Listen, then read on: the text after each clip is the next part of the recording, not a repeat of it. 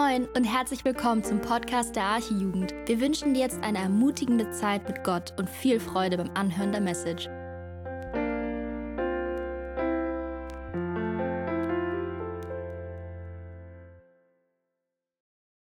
Also schlag gerne den dritten Johannesbrief auf. Ich lese aus der Elberfelder Übersetzung. Der Älteste, dem geliebten Gaius, den ich liebe in der Wahrheit. Geliebter, ich wünsche, dass es dir in allem wohlgeht und du gesund bist, wie es deiner Seele wohlgeht. Denn ich habe mich sehr gefreut, als Brüder kamen und für deine Wahrheit Zeugnis gaben, wie du in der Wahrheit wandelst. Eine größere Freude habe ich nicht als dies, dass ich höre, dass meine Kinder in der Wahrheit wandeln. Geliebter, treu handelst du in dem, was du an den Brüdern, sogar an Fremden tust. Sie haben vor der Gemeinde vor deiner Liebe Zeugnis gegeben, und du wirst wohltun, wenn du sie zur Reise ausstattest, wie es Gottes würdig ist. Denn für den Namen sind sie hinausgegangen und sie nehmen nichts von den Heiden. Wir sind nun schuldig, solche aufzunehmen, damit wir Mitarbeiter der Wahrheit werden. Ich habe der Gemeinde etwas geschrieben, aber Diotrephes, der gern unter ihnen der Erste sein will, nimmt uns nicht an. Deshalb, wenn ich komme, will ich seine Werke in Erinnerung bringen, die er tut, indem er mit bösen Worten gegen uns schwatzt. Und sich hiermit nicht begnügend, nimmt er selbst die Brüder nicht an und wehrt auch denen, die es wollen, und stößt sie aus der Gemeinde. Geliebter, ahme nicht das Böse nach, sondern das Gute. Wer Gutes tut, ist aus Gott. Wer Böses tut, hat Gott nicht gesehen. Dem Demetrius ist Zeugnis gegeben worden von allem und von der Wahrheit selbst. Aber auch wir geben Zeugnis, und du weißt, dass unser Zeugnis wahr ist. Ich hätte dir vieles zu schreiben, aber ich will dir nicht mit Tinte und Feder schreiben, sondern ich hoffe, dich bald zu sehen, und wir wollen mündlich miteinander reden. Friede dir, es grüßen dich die Freunde. Grüße die Freunde mit Namen.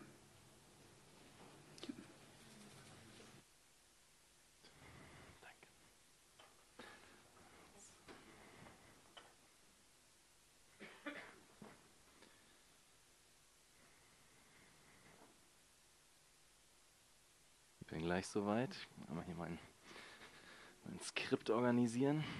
So.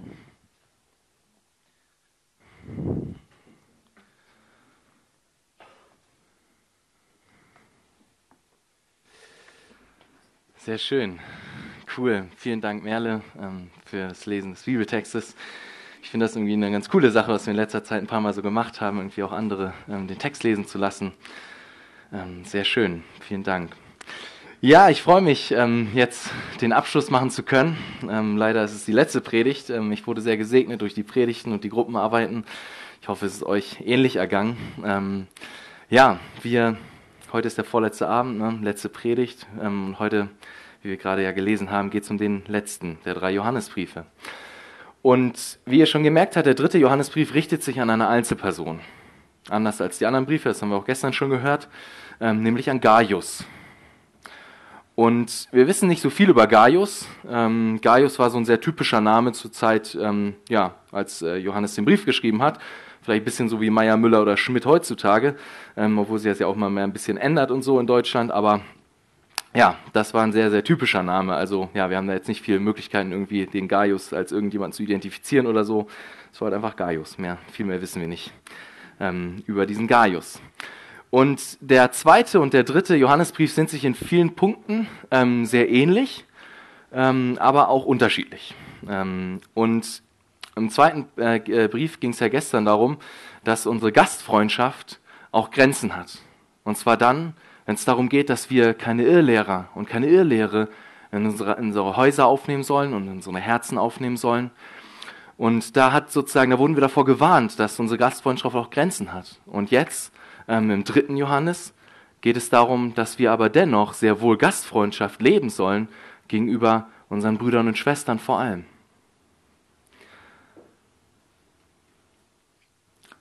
Johannes ähm, startet diesen Brief und ähm, er selbst nennt sich den Ältesten, ähm, genauso wie schon im zweiten Johannesbrief. Und die Frage am Anfang ist natürlich, was ist so das Hauptthema des dritten Briefes? Worum geht es hauptsächlich? Und als Einstieg habe ich mir gedacht, wollte ich mal so eine kleine Sache noch aus meinem Leben erzählen, aus meinem Alltag. Ähm, viele von euch wissen ja, dass ich im Krankenhaus arbeite. Ich bin Krankenpfleger, arbeite in der Notaufnahme, ähm, ja, und manchmal auf der Intensivstation. Und wenn man im Krankenhaus arbeitet, dann hat man viel mit Menschen zu tun und viel mit kranken Menschen zu tun. Ähm, Menschen, die ja auf körperlich krank sind aufgrund von ganz unterschiedlichen Sachen. Manche haben vielleicht einen schweren Unfall gehabt, manche haben eine Lungenentzündung und andere haben äh, das Bein entzündet, äh, andere ja, ähm, haben andere Sachen. Es gibt auch einige, die psychisch krank sind und dahin kommen.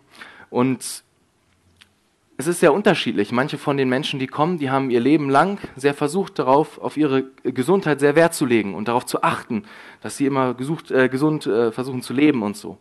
Und trotzdem landen sie im Krankenhaus. Das gibt es. Aber der Großteil der Menschen, die dort sind, die haben eine Sache gemeinsam. Und zwar die Sache, dass sie nicht sehr auf ihre Gesundheit geachtet haben in ihrem Leben. Sie haben vielleicht geraucht, sie haben Drogen genommen, sie haben Alkohol getrunken und kommen an und sehen mit 50 aus, als wären sie 80. Das ist Realität. Und diese, diese, diese Menschen haben eine Sache gemeinsam, dass sie nicht sehr auf ihre Gesundheit acht gegeben haben. Doch die Frage ist natürlich, warum erzähle ich das? Worum geht's? Nun, ich erzähle das, weil im dritten Johannesbrief geht es auch um unsere Gesundheit. Aber nicht so sehr um unsere körperliche Gesundheit, sondern um unsere geistliche Gesundheit. Ich denke, das ist das Hauptthema des Briefes und ähm, Johannes führt einige Aspekte davon uns dann näher, was es heißt, geistlich gesund zu sein und ähm, zeigt uns da äh, einiges. Und zwar lesen wir das gleich am Anfang des Briefes, und zwar in, ähm, in Vers 2.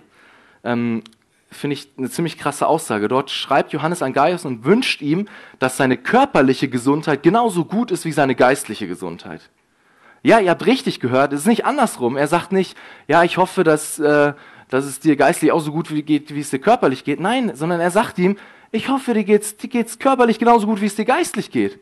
Im Prinzip sagt er ihm, Mensch, geistlich geht's dir super, ich hoffe, dir geht's körperlich auch gut. Und also das, als ich darüber so nachgedacht habe, habe ich gedacht, krass, oft ist es andersrum bei uns, oder? Oft ist es andersrum, dass wir, dass wir uns eher wünschen, dass unsere geistliche Gesundheit mal so gut wäre wie unsere körperliche Gesundheit. Und im dritten Johannesbrief finden wir natürlich jetzt nicht eine komplette, allumfassende Beschreibung von dem, was es heißt, ein geistlich gesundes Leben zu haben, aber wir finden einige interessante Aspekte, die Gott uns heute Abend nahebringen will.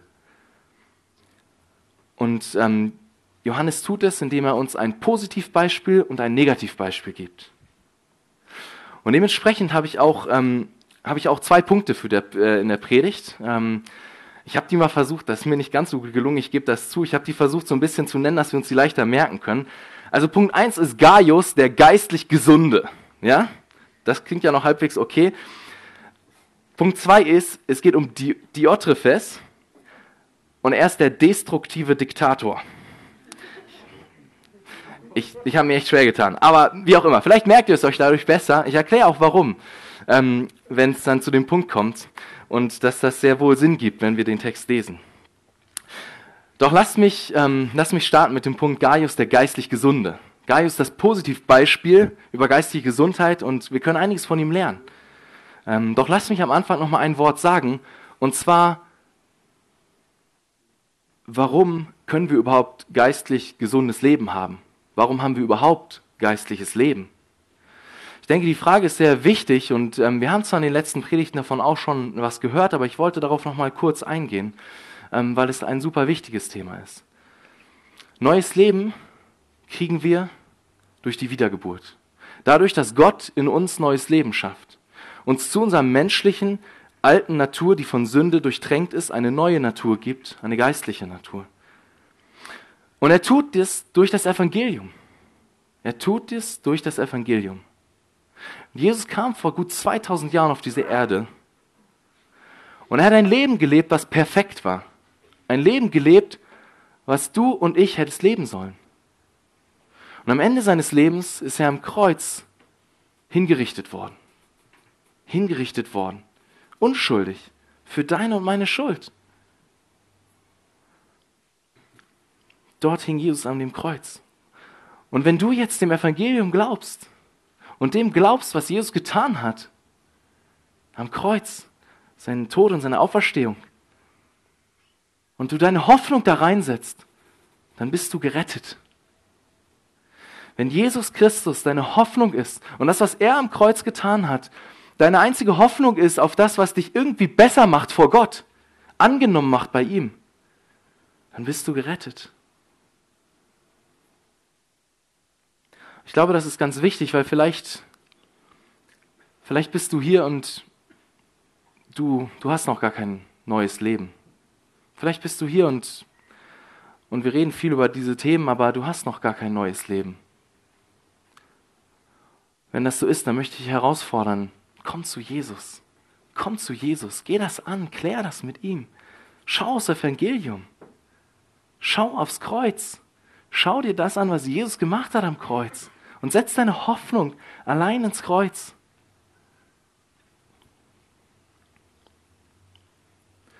Doch vielleicht bist du auch hier und das geht wahrscheinlich den meisten von uns so.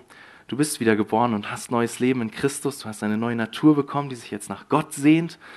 Und dann will ich dich herausfordern, diese Predigt zu nutzen, dich mit, dem, mit der Frage zu beschäftigen, was macht geistig gesundes Leben aus?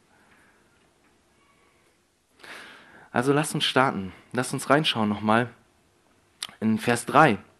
Vers 3 gibt, ähm, gibt uns Johannes einen Grund dafür, warum es Gaius so gut geht. Eine Erklärung, eine Erklärung, wie sein Leben aussah. Es fängt mit dem Wort an, denn oder weil. Johannes sagt, dass er sich darüber freut, dass andere Brüder zu ihm gekommen sind und die haben von Gaius berichtet. Und sie haben erzählt, was haben sie erzählt? Sie haben erzählt, Gaius ist einer, der wandelt in der Wahrheit. Auch davon haben wir gestern schon gehört. Gaius Leben war ein Leben in der Wahrheit. Gaius hat sein Leben nach der Wahrheit Gottes und nach dem Wort Gottes ausgerichtet. Die Wahrheit Gottes war für Gaius der Maßstab aller Dinge. Es war das, woran er sich orientiert hat. Und Johannes kann nicht anders, als gleich zu bemerken, dass ihn das so sehr freut und dass es nichts anderes gibt, was ihn mehr freut, als wenn seine Kinder in der Wahrheit leben. Johannes war richtig on fire und im ganzen Brief wird auch sehr deutlich, wie sehr ähm, Johannes geliebt hat, wie sehr er Gaius lieb gehabt hat und wie er persönlich auch am Ende, wenn ihr reinschaut, er sollte alle mit Namen grüßen. Johannes war wirklich, wirklich on fire und, und hatte diese Liebe für Gaius und, und er freut sich darüber, dass er in der Wahrheit gewandelt ist. Doch die Frage ist, wie sieht es aus in deinem Herzen? Wir haben gestern davon schon gehört, uns heute auch nochmal in den Kleingruppen damit beschäftigt. Ist wirklich die Wahrheit Gottes der Dreh- und Angelpunkt in deinem Leben? Dreht sich alles darum? Ist das Wort Gottes wirklich das, wonach du alles beurteilst in deinem Leben? Jede Situation, in der du bist, jedes Gefühl, was du hast, jeden Gedanken, den du hast, jeden Struggle, den du hast, jeden Umstand, in dem du bist, beurteilst du all diese Dinge anhand des Wortes Gottes. Frage dich, was sagt Gott gerade zu meinem Umstand? Was sagt Gott gerade zu deinem Umstand, zu deiner Situation, zu deiner Freude, zu deiner Trauer, deinen Sorgen, deinem Leid? Wir sollten immer mehr ein Weltbild haben, was von Gottes Wahrheit geprägt ist und nicht von unserem menschlichen Denken, unserer alten Natur, unserer Kultur um uns herum, sondern ein, ein Weltbild, was von Gottes Wahrheit geprägt ist. Und dafür müssen wir uns mit dem Wort Gottes füllen. Auf Freizeiten, am Morgen, am Abend, in der Nacht, wenn du von Albträumen geplagt bist, durch Predigten, durch Lobpreis. Füll dich mit dem Wort Gottes. Füll dich mit dem Wort Gottes. Interessanterweise sehen wir auch etwas später in dem Brief noch eine andere Person, ähm, nicht ähm, Diotrephes, sondern in Vers 12 lesen wir von Demetrius. Und da steht interessanterweise, Demetrius, ähm, steht, dass, äh, es wird über ihn gesagt, dass er ein Leben hatte in Übereinstimmung mit Gottes Wahrheit. Und er hatte ein gutes Zeugnis von allen. Sie haben bezeugt, dass er in der Wahrheit gewandelt ist. Und dann steht dort, die Wahrheit selbst hat Zeugnis über ihn gegeben. Nicht andersherum. Nicht, nicht Demetrius hat, hat über die Wahrheit oder hat der Wahrheit ein Zeugnis gegeben. Nein, die Wahrheit über, hat über Demetrius Zeugnis gegeben. Was heißt das? Ich glaube, dass das heißt, dass die Wahrheit Gottes das ist, woran wir unser Leben messen müssen und wonach wir unser Leben beurteilen können und sollen. Nicht andersherum. Nicht du kannst darüber entscheiden und, und deine Erfahrungen entscheiden darüber, was wahr ist, sondern alles richtet sich aus anhand der Wahrheit Gottes. Und wir beurteilen alles aus, aus dem Blickwinkel von Gott.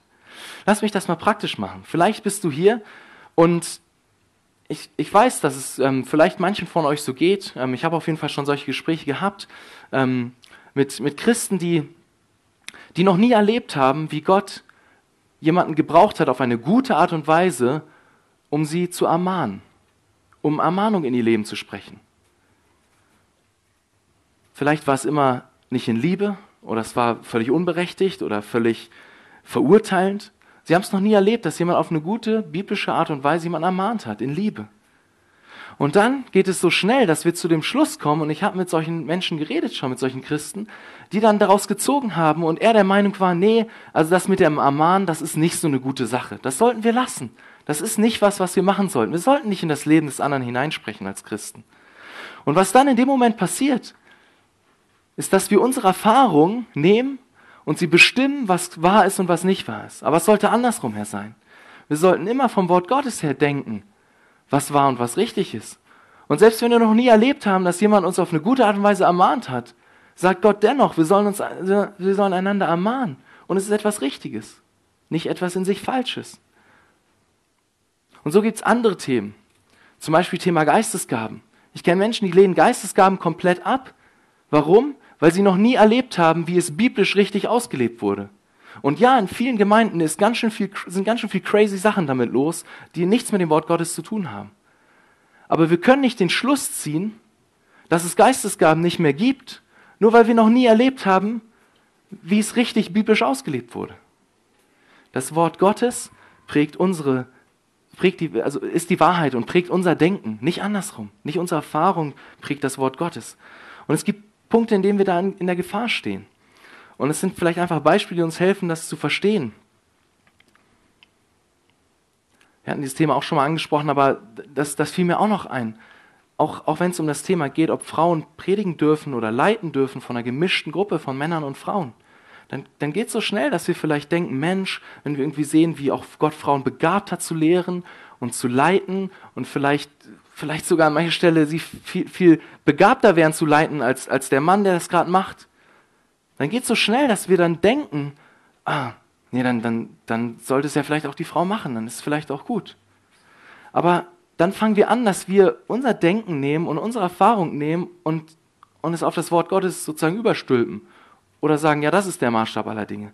Dabei sollten wir ins Wort schauen und dort sehen wir eben, dass dass Gott sich nicht gedacht hat, dass Männer, äh, dass, dass Frauen leiten sollen vor einer gemischten Gruppe von Männern und Frauen. Ganz anders ähm, in anderen Kontexten, wo, wo es darum geht, dass Frauen Frauen lernen sollen. Das ist was ganz anderes. Denn sonst würde man sich ja fragen, warum hat Gott denn überhaupt die Frauen begabt? Nein, es gibt andere Kontexte, in denen Gott sich das gedacht hat und sich darüber freut, wenn, ähm, wenn auch diese Gaben ausgelebt werden von Frauen.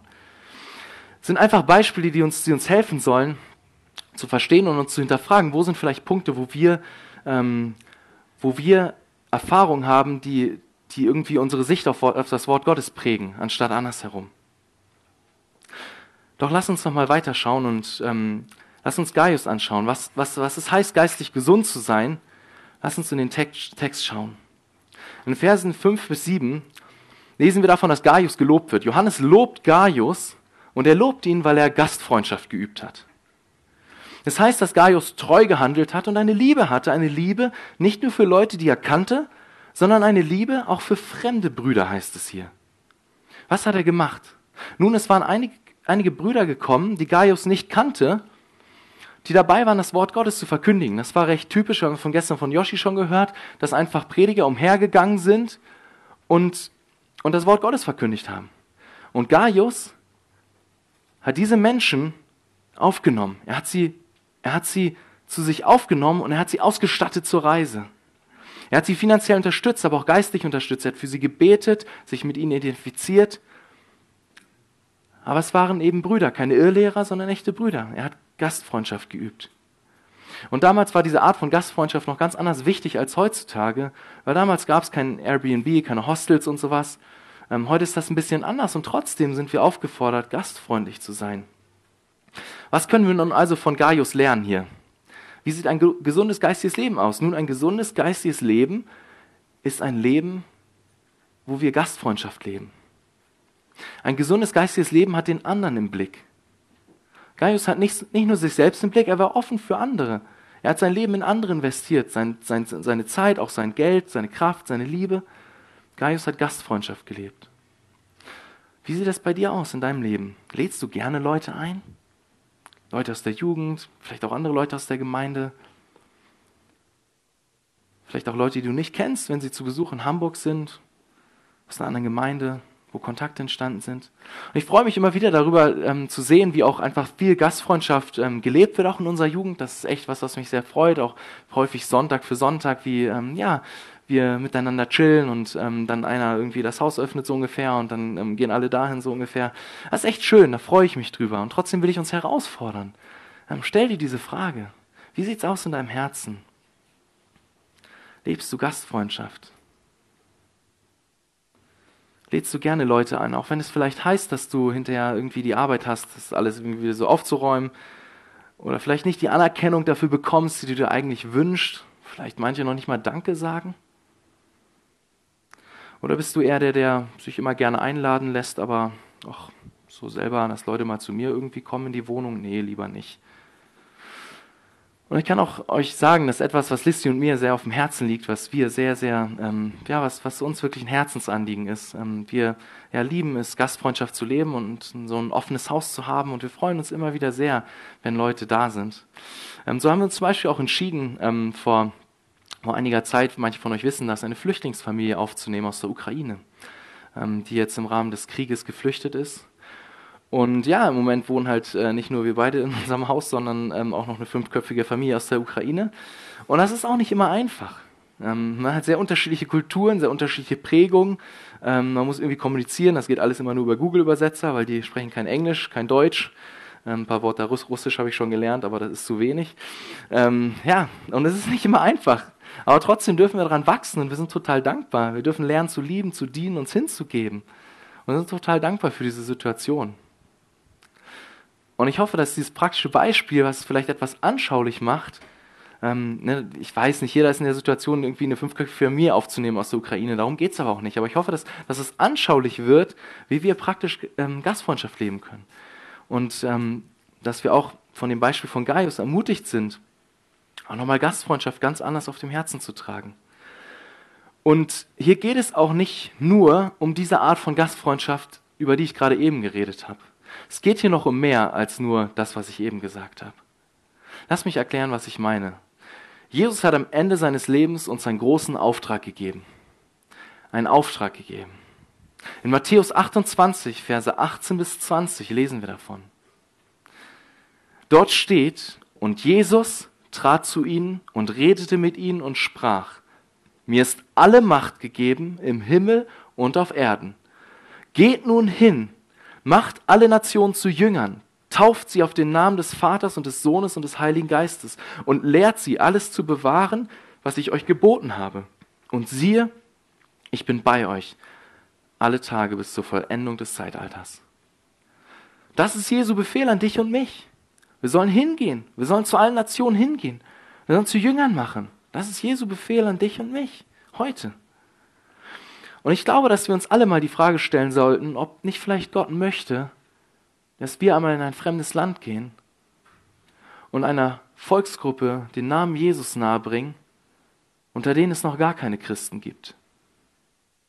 Kann es sein, dass Gott möchte, dass du anfängst, über diese Frage nachzudenken und zu beten?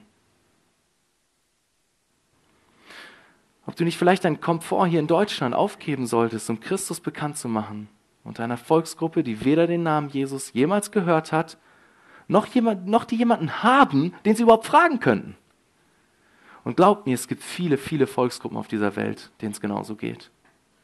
Unter denen entweder gar keine Christen sind oder so wenige, dass sie nicht mal schaffen würden, ihre eigene Volksgruppe zu erreichen. Wir nennen die unerreichte Volksgruppen. Von den sieben, 17.000, ich habe nochmal nachgeguckt, 17.427 Volksgruppen, die es gibt auf dieser Erde, sind 7.414 immer noch völlig unerreicht. Den geht so, wie ich eben berichtet habe. Diese Wahrheiten können und dürfen uns nicht kalt lassen. Sekunde für Sekunde sterben Menschen ohne Christus. Und auch in diesen unerreichten Volksgruppen ohne dass sie eine Chance haben, von Jesus zu hören. Sie sterben ohne Christus und gehen in die Hölle für immer. Das ist eine große Not da. Und die Frage ist, wie reagierst du heute auf diese Not? Wie schon gesagt, ich glaube, uns sollte diese Realität nicht kalt lassen. Und so glaube ich, dass Gott für einige von uns vorhat, dass wir einmal hingehen und uns herausfordern lassen, in die Welt zu gehen, um den Namen Jesus bekannt zu machen. Also denk darüber nach, bete darüber, bring das mal zu Gott, besprich das mal mit ihm. Doch wir sehen auch im dritten Johannes noch eine andere Option. Denn wenn du nicht selbst gehst, dann ist die einzig andere richtige Option, dass du einer bist, der sendet. Dass du einer bist, der aktiv involviert ist, Missionare zu unterstützen, Prediger zu unterstützen, die sich zum Lebensauftrag gemacht haben, Gottes Namen in dieser Welt bekannt zu machen. Mach es wie Gaius. Melde dich, wenn es darum geht, Missionare aufzunehmen, die vielleicht gerade ähm, einen Heimataufenthalt haben, um danach wieder rauszugehen und Menschen von Jesus zu erreichen. Mach es wie Gaius und unterstütze Missionare und Pastoren im Gebet, bete regelmäßig für Mission, für Missionare, unterstütze sie auch finanziell. Gib etwas von dem, was Gott dir gegeben hat. Für sein, für sein, für, damit, damit sein, sein Reich gebaut wird in der Welt. Und Vers 8 ist genau die Rede davon.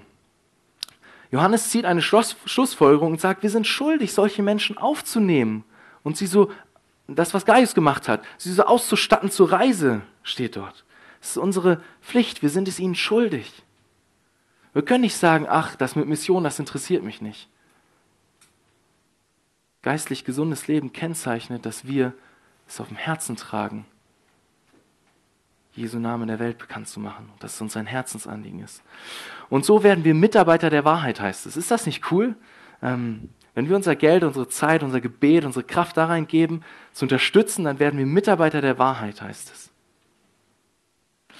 Jesus, verheißt, Jesus gibt uns eine interessante Verheißung in Matthäus 10, ähm, Vers 41 und Vers 42 steht folgendes. Wer einen Propheten aufnimmt, in eines Propheten Namen, wird eines Propheten Lohn empfangen.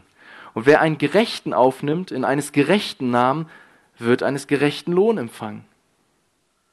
Dann geht es weiter. Und wenn jemand einem dieser Geringen nur einen Becher kalten Wassers zu trinken gibt, in, in eines Jüngers Namen, wahrlich, ich sage euch, er wird seinen Lohn gewiss nicht verlieren. Ist das nicht eine coole Verheißung? Dass wenn wir, wenn wir unterstützen, wenn wir einem, einem anderen Jünger einen Becher kalten Wasser geben, dann, dann, dann, werden wir unseren Lohn gewiss nicht verlieren. Jesus sagt an, an anderer Stelle, es wäre, als wenn wir ihm einen Becher Wasser geben würden. Und wer einen Gerechten aufnimmt, in eines gerechten Namen, der wird den Lohn empfangen. Das ist eine Verheißung, die uns hier Jesus gibt. Also Gastfreundschaft ist ein großer Aspekt und ein Aspekt davon, was es heißt, ein geistlich gesundes Leben zu haben. Diese Liebe, die uns, die uns, über die wir schon so viel geredet haben, die uns dahin bringt, ja, füreinander zu beten, füreinander einzustehen, Gastfreundschaft zu leben, aber auch involviert zu sein im, im großen Missionsauftrag von Gott. Hier in unserem Land, aber bis auch, auch bis an die Enden der Erde. Lass uns zu Punkt 2 kommen und ein Negativbeispiel anschauen. Was heißt es, wie, wie sieht es aus, wenn wir kein gesundes geistiges Leben haben? Nun, Punkt 2 kommt zu Diotrephes, der destruktive Diktator. Diotrephes war zerstörerisch für die Gemeinde. Er war zerstörerisch. Er hat sich aufgeführt wie ein Diktator, wie einer, der in der Gemeinde alles bestimmt. Was hat er gemacht? Er hat, er hat, gegen Johannes geredet, er hat sich gegen die Autorität von Johannes gestellt, er hat ihn nicht akzeptiert, sich ihm nicht untergeordnet. Nein, und nicht nur das, sondern das, was Gaius richtigerweise gemacht hat, nämlich Gastfreundschaft zu üben, hat er untermauert und hat, hat Leuten, hat, hat Leute, die aufgenommen werden sollen, rausgeworfen aus der Gemeinde und anderen Leuten, die die Gastfreundschaft üben wollten, ist, ist verboten, das zu machen. Er hat sich aufgeführt wie, wie ein Diktator in der Gemeinde. Und er war zerstörerisch dabei. Doch die Frage ist, was war das Hauptproblem von Diotrephes bei seinem ganzen Verhalten? Was, was, worum ging's? Und ich glaube, Vers 9 gibt uns die Antwort darauf. Diotrephes wird uns vorgestellt als einer, der immer gerne der Erste sein will. Das Problem war Stolz. Und dieser Stolz hat ihn zu einem zerstörerischen Diktator gemacht. Einem, der sich aufgeführt hat wie einer, ja, der alles bestimmt und eben nicht den anderen im Blick hatte, sondern nur sich selber und immer der Erste sein wollte. In diesem Brief geht es um geistige Gesundheit und es ist nicht verwunderlich, dass uns ähm, Johannes als Negativbeispiel herausstellt, dass wir nicht so sein sollen wie Diotrephes, der stolz war. Denn Stolz schadet unserer geistigen Gesundheit so, so stark wie, wie nichts anderes, glaube ich. Stolz hat sehr viele verschiedene Facetten. Stolz ist sehr unterschiedlich. Wir sind stolz, wenn wir uns über andere erheben. Wir sind stolz, wenn wir denken, dass wir was Besseres sind als andere. Wir sind stolz, wenn wir immer im Mittelpunkt stehen wollen oder wenn wir Dinge tun, nur um die Anerkennung von anderen zu bekommen. Dann drehen wir uns um uns selber. Wir sind stolz. Wir sind auch stolz, wenn wir unsere Meinung für das Nonplusultra halten und nicht offen sind, anderen zuzuhören. Wir sind stolz, wenn wir uns nur bedienen lassen wollen und nicht selber bereit sind zu dienen. Wir sind auch stolz, wenn wir uns selber höher achten als den anderen. Wir sind stolz, wenn wir sauer sind auf Gott, weil wir dann meinen, dass wir es besser wüssten als Gott. Wir sind stolz, wenn wir nicht beten, weil das nur zeigt, dass wir gar nicht in Abhängigkeit zu Gott leben, sondern meinen, dass wir Gott gar nicht brauchen. Wir sind aber auch stolz, wenn wir sagen, ach, ich kann nichts und ich bin so schlecht. Und das ist oft ein bisschen versteckterer Stolz. Oft steckt dahinter der Wunsch, dann doch Anerkennung zu bekommen. Und dass jemand dann sagt, ach nein, du bist gar nicht schlecht, du, ach, du bist doch alles ganz gut. Stolz hat so viele verschiedene Facetten und trägt so viele verschiedene Masken. Versteht mich nicht falsch, es ist, nicht, es, ist, es gut, wenn wir uns auch gegenseitig loben und ermutigen. Aber die Frage ist immer, was ist in unseren Herzen? Und ich bin auch stolz, wenn ich, wenn ich zum Beispiel im Selbstmitleid versinke, weil ich wieder in Sünde gefallen bin. Wir haben auch schon über, über Themen geredet. Ihr kennt eure Themen, eure Struggles, wo ihr immer und immer wieder in Sünde fallt. Wo ihr immer und immer wieder vielleicht mit sexueller Sünde zu kämpfen habt, Pornografie, Selbstbefriedigung. Oder mit anderen Dingen, wo ihr immer wieder, wo es euch schwerfällt, Gott zu vertrauen.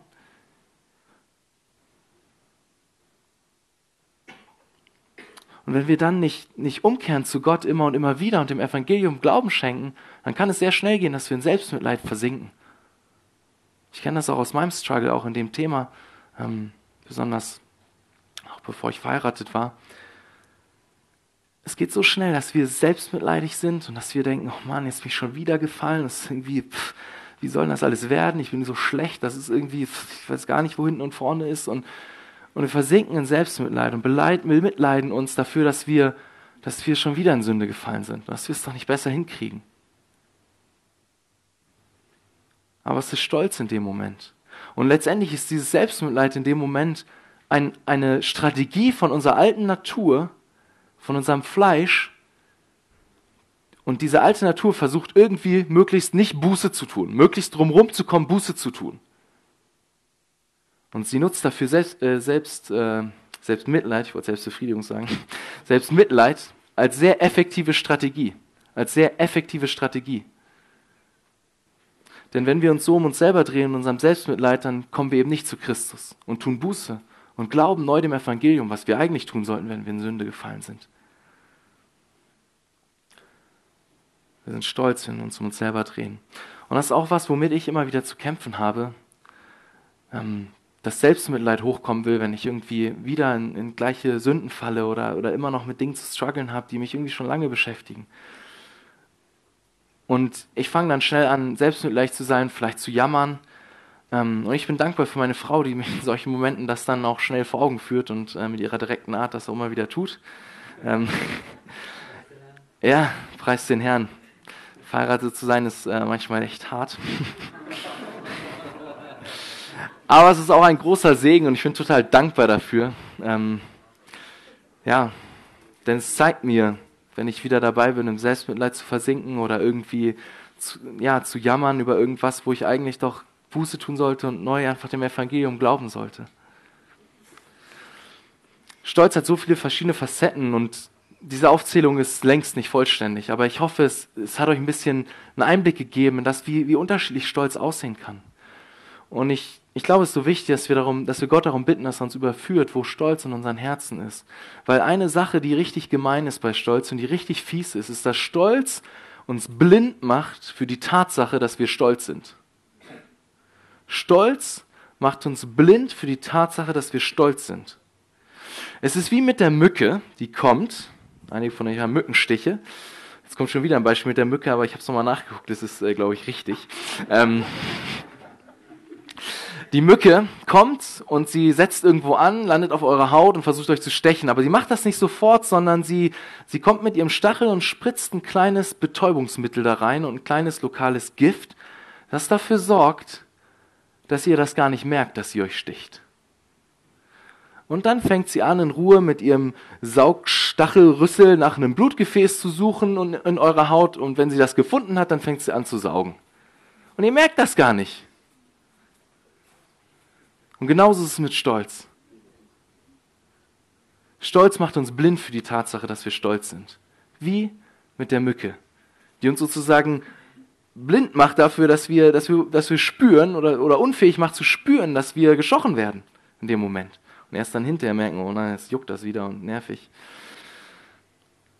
So ist Stolz. Und deswegen brauchen wir so sehr, dass Gott uns offenbart und unsere Herzen zeigt und, und wir zu ihm kommen immer wieder und, und ihn darum bitten, dass er uns zeigt, in welchen Bereichen wir zu kämpfen haben mit Stolz und wo Stolz in seinem Leben ist. Ähm, dass wir dann zu ihm kommen und, und Buße tun und ähm, ja, uns neu ähm, demütigen und anerkennen, wo wir stolz waren. Ähm, Demut ist das Gegenteil von Stolz. Und ich möchte noch zwei Verse lesen, ähm, die, die, wo es darum geht. Ähm, und zwar einmal in 1. Petrus 5, Verse 6 bis 7 lesen wir Folgendes.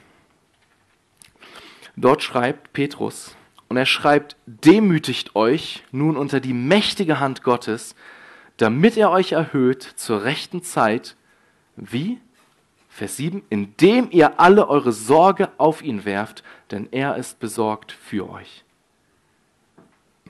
Wie heißt es hier? Wir sollen uns demütigen unter Gottes mächtige Hand.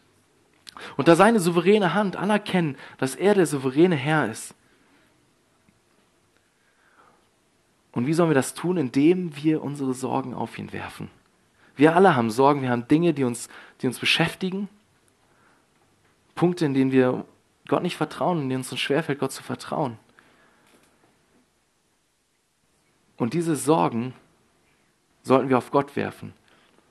Denn wenn wir anerkennen, dass wir Sorgen haben und sie auf Gott werfen, dann demütigen wir uns in dem Moment, weil wir anerkennen, dass wir nicht alles selber im Leben im Griff haben und nicht völlig unabhängig bestehen können und weil wir anerkennen, dass wir diese Sorgen nicht alleine erledigen können, nicht alleine klären können, sondern dass wir Gott brauchen. Wir werfen sie auf ihn. Also Nutze das, wenn du merkst, dass Sorgen in deinem Herzen hochkommen. Nutze das, um diese Sorgen auf Christus zu werfen. Wenn du das tust, wieder und wieder, es ist eine Art, wie du dich demütigst unter Gottes Hand. Du wirst in Demut wachsen, wenn du deine Sorgen auf ihn werfst. Und am Ende der Verse finden wir noch diese wunderschöne Verheißung. Ist das nicht cool? Gott gibt uns doch den Grund am Ende, warum wir das überhaupt machen sollen und warum das überhaupt Sinn gibt. Er hätte auch einfach sagen können, ja, mach das, Punkt.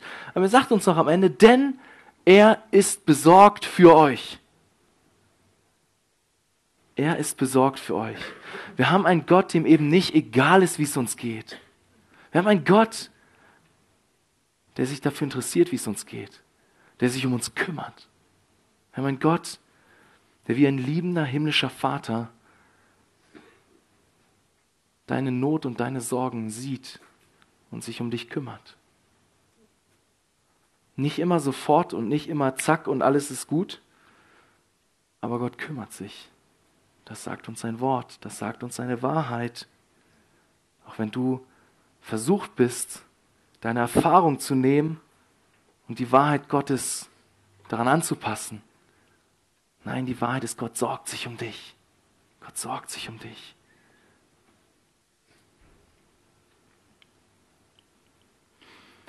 In einer anderen Stelle ähm, geht es auch um das Thema, und zwar in Philippa 2, Verse 3 bis 4. Die möchte ich auch noch lesen. Es geht auch um das Thema Demut. Ähm, und es steht dort, tut nichts aus Selbstsucht. Philippa 2, Verse 3 bis 4. Tut nichts aus Selbstsucht oder nichtigem Ehrgeiz, sondern in Demut achte einer den anderen höher als sich selbst. Jeder schaue nicht auf das Seine, sondern jeder auf das des anderen. Hier heißt es ganz praktisch, dass wir den anderen höher achten sollen als uns selbst. Wir können ganz praktisch Demut üben, indem wir einander lieben, indem wir einander höher achten als uns selber. Lasst uns unsere Herzen in Demut trainieren. Und auf so einer Freizeit wird das ganz praktisch, kann das ganz praktisch werden. Bin ich, bin ich bereit zu dienen? Bin ich bereit, dem anderen beim, Abend was, beim Abendessen Wasser zu holen zum Beispiel? Räume ich vielleicht die Teller weg? Bin ich der, der den Tisch abwischt?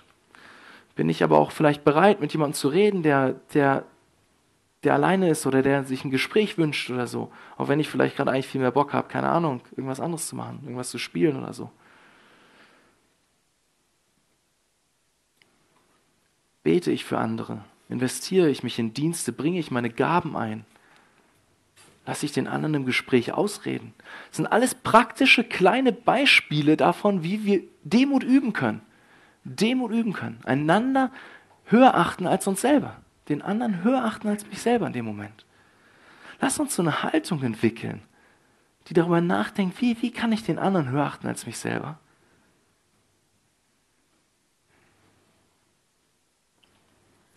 Gott hat mich da zum Beispiel auch heute ganz praktisch wieder herausgefordert beim Fußballspielen. So ist es. Man spielt Fußball, man hat einen Auswechsel, also Spieler in der Mannschaft. Und dann, dann geht es darum, okay, sagt man, hey, ja, komm, geh du rein, spiel du. Ich stehe draußen, ist okay. Gott fordert uns heraus. Das sind Punkte, an denen wir genau das üben können. Das sind so, so praktisch wird es. Und wir sehen dann ähm, in den Versen danach in Philippa, ähm, das will ich jetzt nicht alles lesen, aber das, das ist so cool. Wir sehen dann danach, wir sollen so demütig sein und dann heißt es, wir sollen dieselbe Gesinnung haben, wie Jesus hatte. Dann, geht, dann ist darüber berichtet, was, was Jesus gemacht hat, dass er auf diese Erde kam, dass er seine, seine, seine, ne, seine, seine, seinen Status bei Gott, seine, diese Perfektion, die er hatte im Himmel, aufgegeben hat und Mensch geworden ist, sich erniedrigt hat, auf diese Erde gekommen ist, sein Leben hingegeben hat, gedient hat und am Ende am Kreuz gestorben ist. Diese Haltung sollen wir haben. Wir sollen Jesus ähnlicher werden. Auch in dem Punkt. In Vers 11 aus unserem Text, aus dem 3. Johannes, finden wir dann noch eine Schlussfolgerung, die Johannes dem Gaius mitgibt. Er fordert ihn noch einmal heraus, das Gute nachzuahmen und nicht das Böse. Mit anderen Worten, sei nicht so wie Diotrephes, der stolz war und sich deswegen wie ein zerstörerischer Diktator aufgeführt hat, sondern sei so wie Gaius. Nimm dir ein Beispiel am Gaius. Erkläre dem Stolz in deinem Herzen den Kampf. Lass mich noch zusammenfassen am Ende der Predigt. Wir haben gesehen, dass es Johannes ein Herzensanliegen ist, dass wir geistlich ein gesundes Leben haben. Und wir haben einige Aspekte kennengelernt von dem, was es heißt, ein geistlich gesundes Leben zu haben. Es heißt, in der Wahrheit zu wandeln. Die Wahrheit Gottes ist der Dreh- und Angelpunkt in unserem Leben. Es ist, es ist die Wahrheit, nach der sich alles in unserem Leben ausrichten soll. Mehr und mehr. Und das ist auch ein Prozess. Und es passiert nicht so und dann ist alles anders in unserem Leben. Aber Gott will unser Denken mehr und mehr verändern. Durch dieses Buch. Durch die Wahrheit. Durch das, was er denkt. Gottes Wahrheit ist die höchste Autorität in unserem Leben. Das heißt, dass ich mein Leben, alle meine Umstände, meine Gefühle, meine Gedanken, mein Handeln anhand der Bibel beurteile und nicht andersrum. Wir haben auch gesehen, dass ein Leben in der Wahrheit wie es aussieht. Und ähm, wir haben ein negatives und ein positives Beispiel gesehen. Wir haben gesehen, dass Gaius ein gesundes geistiges Leben hatte. Gaius der geistlich Gesunde. weil er Gastfreundschaft gelebt hat. Und weil er ein Teil des großen Missionsbefehls Gottes geworden ist, als einer, der der Missionare ausgesendet hat, der es auf dem Herzen hatte, der unterstützt hat. Aber wir lesen auch von Diotrephes, dem Negativbeispiel, und er war stolz. Und in seinem Stolz war gar kein Platz da, jemandem anders zu dienen, weil Diotrephes wollte immer der Erste sein. Und so sollten auch wir in Demut wachsen. Und Jesus will das für uns, dass wenn wir ein geistlich gesundes Leben haben wollen, dass wir in Demut wachsen. Und dass wir Jesus bitten, dass er uns von Stolz befreit und uns aufzeigt, wo wir stolz sind. Wir brauchen das immer und immer wieder. Und es sind harte Momente, wenn Gott uns unseren Stolz zeigt.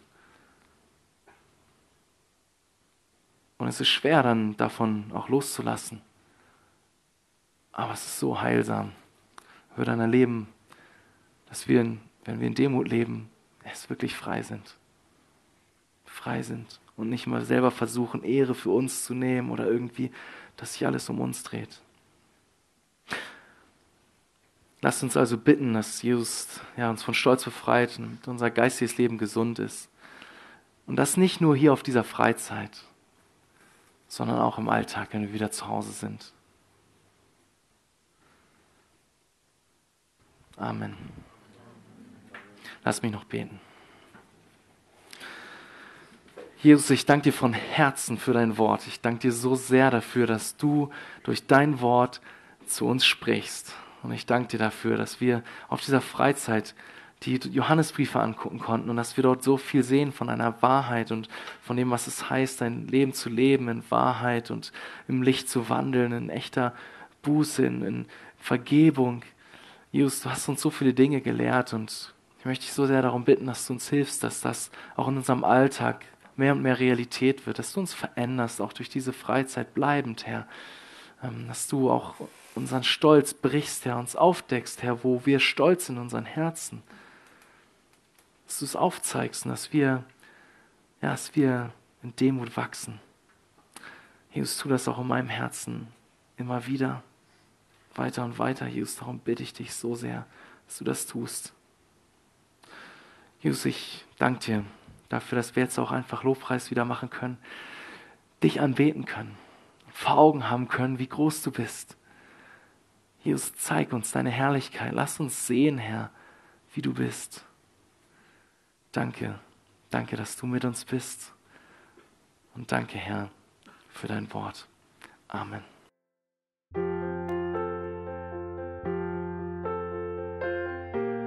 Wir freuen uns, dass du heute mit dabei warst. Wir als Archijugend sind fest davon überzeugt, dass Gott auch heute durch sein Wort spricht und hoffen, dass du ihn durch diese Predigt besser kennenlernen konntest. Weitere Beiträge von uns findest du auch auf unseren Social Media Kanälen oder unter archijugend.de. Bis dann, tschüss!